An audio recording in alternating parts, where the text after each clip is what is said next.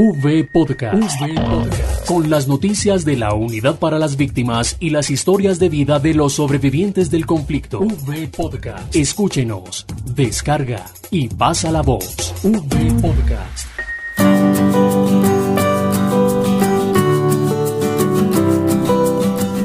Que veíamos más acá era el Boca Chico porque lo collamos de la ciénaga natural y fresquecitos aquí mismo. Por ejemplo, aquí comíamos eran platos de peltra en ese tiempo, o en plato de pasta. No habían platos de losa más bien en ese tiempo. Y a veces nos tocaba comer también en hoja de bijao. nos echaban el arroz en hoja de bijao y así. Y ese manjar que da la ciénaga, ese pez de agua dulce de color plateado uniforme, marca el inicio de la vida de Johnny Jiménez, un hombre de alegría incomparable que tuvo el privilegio de tener como patio de juegos la naturaleza del municipio de Montecristo, en la Bella Bolívar. Y durante mi infancia, bueno, fue una infancia bonita porque mi papá es un hombre de respeto y siempre me enseñó lo bueno. Fue un hombre que me, enseñó a trabajar, a la agricultura, fue que me dedicó a sembrar yuca, plátano y todo eso. Y, y pues estudié apenas hasta cuarto primaria porque en ese tiempo no había apenas aquí en el municipio un solo colegio y la persona estudiaba era como para apenas aprender lo que, lo que apenas para escribir y escribir el nombre y saber alguna letra, porque no había teléfono, no había nada, o sea, en este tiempo que la tecnología hoy está avanzada. Y mi infancia fue bonita, bueno, gracias a Dios, pues mi papá siempre nos enseñó fue a trabajar y, y yo fui una persona que, que, bueno, me gustó también, y como mi papá me enseñó a trabajar, también me dediqué a trabajar y, y sí tengo muchos sueños en la vida, muchos proyectos a pesar de que estoy en silla de ruedas, soy una persona emprendedora, pues mucho, muchas personas hasta me admiran por eso, por lo que yo he hecho y lo que Dios ha querido hacer conmigo, pues porque soy cristiano y actúo bajo la voluntad de Dios. Y, fue una infancia bonita en el pueblo donde jugábamos con los otros niños y en ese tiempo, bueno, no había violencia en el, en el tiempo de la niñez. Pero ya durante, después de otro tiempo, esto se fue poniendo malo entonces fueron entrando grupos al margen de la ley, entonces pues ahí fue donde las cosas se fueron complicando. Y bueno, gracias a Dios las cosas por el gobierno se normalizaron otra vez, pues regresamos aquí, pero de todas maneras, doctora, esto fue algo duro pues para, para nosotros.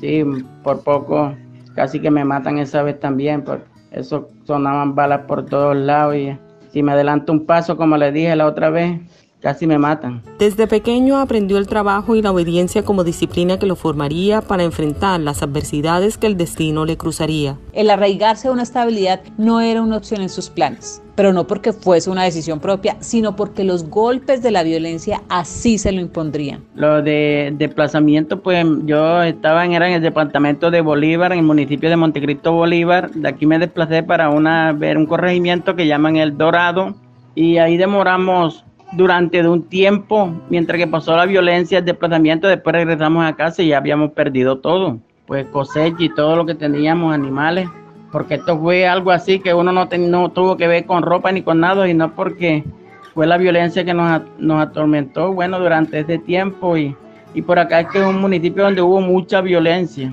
hubo mucha, mucho desplazamiento no solamente eso, sino que nos tocó desplazarnos por varias veces. Aunque los estragos del conflicto le marcaron hasta sus más profundos pensamientos, poco a poco ha ido sanando ese corazón herido de la mano de su familia. En este camino, la Unidad para las Víctimas ha podido apoyarlo con la entrega de la indemnización y Johnny, con una inversión adecuada de los recursos, ha podido invertir en el arreglo de su vivienda, en un emprendimiento de galpón de pollos, en un motor para fumigar y trabajar en los cultivos, bueno entre otras cosas. Respecto de la, de la indemnización del proyecto de de pollo, pues ahorita metí unos, saqué unos pollos, pero bueno, no tuve mucha ganancia por la cuestión de que la, la purina se puso muy cara, todo está por lo alto. Entonces la inversión, pues, de, de, de eso, bueno, al menos saqué la plata, pero entonces estoy montando unos galpones propios, donde en la finca que tenemos vamos a hacer una casa, donde nos vamos a mudar para allá para poner una cría de cerdo y montar otra vez nuevamente los galpones de pollo.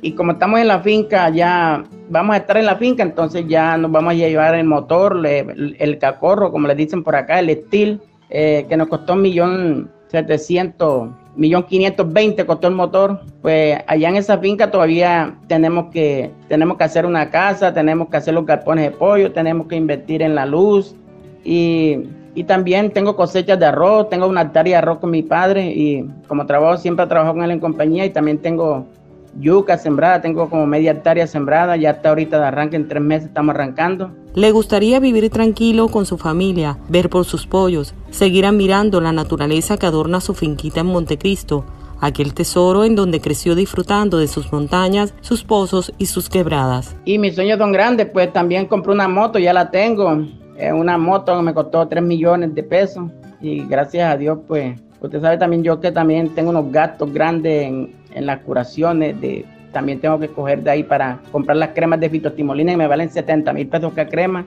donde tengo que comprar guantes para harapo y pañales tena y todas esas cuestiones y pues ahora me trasladaron para la mutua C, pero de todas maneras esas cremas no me las han dado porque ellos dicen que tengo que ir a Mangue con la cuestión de la pandemia yo no me atrevo a salir allá a Mangue. Entonces en Guaranda, para ir a Guaranda tengo que pasar los, pagar los viáticos de, de ida y vuelta y entonces yo no sé si ahí en, en Guaranda hacen el MIPRE, entonces... Pese a que una silla de ruedas es su medio de transporte, no es impedimento para labrar la tierra con sus propias manos, para proyectarse, para soñar siempre me ha gustado de trabajar, soy una persona que no he, siempre ha sido echado para adelante, tengo grandes sueños, grandes proyectos, pues cuando uno me sale mal, emprendo otro, y si me valen ese, me, me, va mal, hago otro nuevo, y, y respecto a lo que de a la persona, pues sí, uno nunca debe mirar atrás, siempre debe mirar adelante el futuro, porque por mucho, por muy mal que uno le vaya, siempre debe pedirle a Dios la dirección para que uno le vaya bien en los proyectos que uno vaya a emprender, darle la dirección, pedirle la dirección a Dios,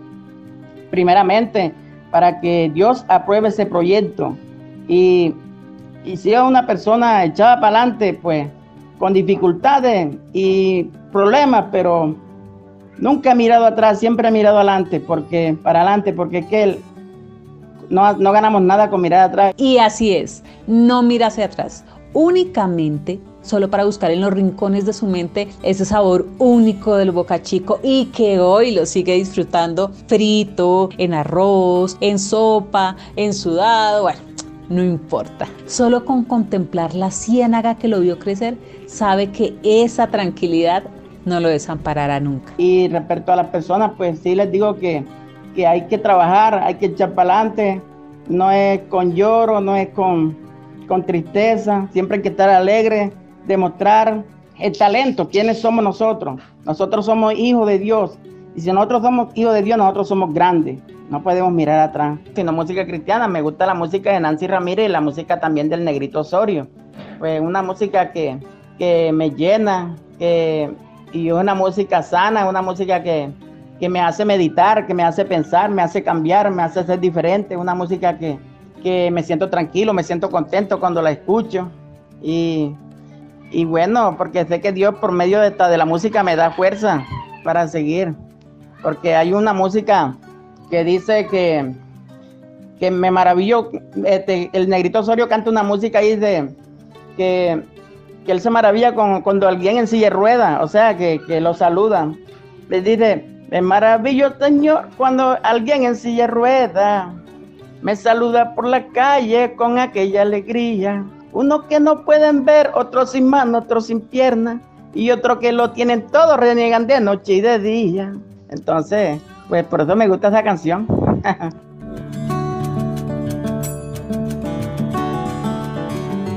V Podcast. V Podcast. Las voces y las historias de la reparación integral. V Podcast. Escúchenos, descarga y pasa la voz.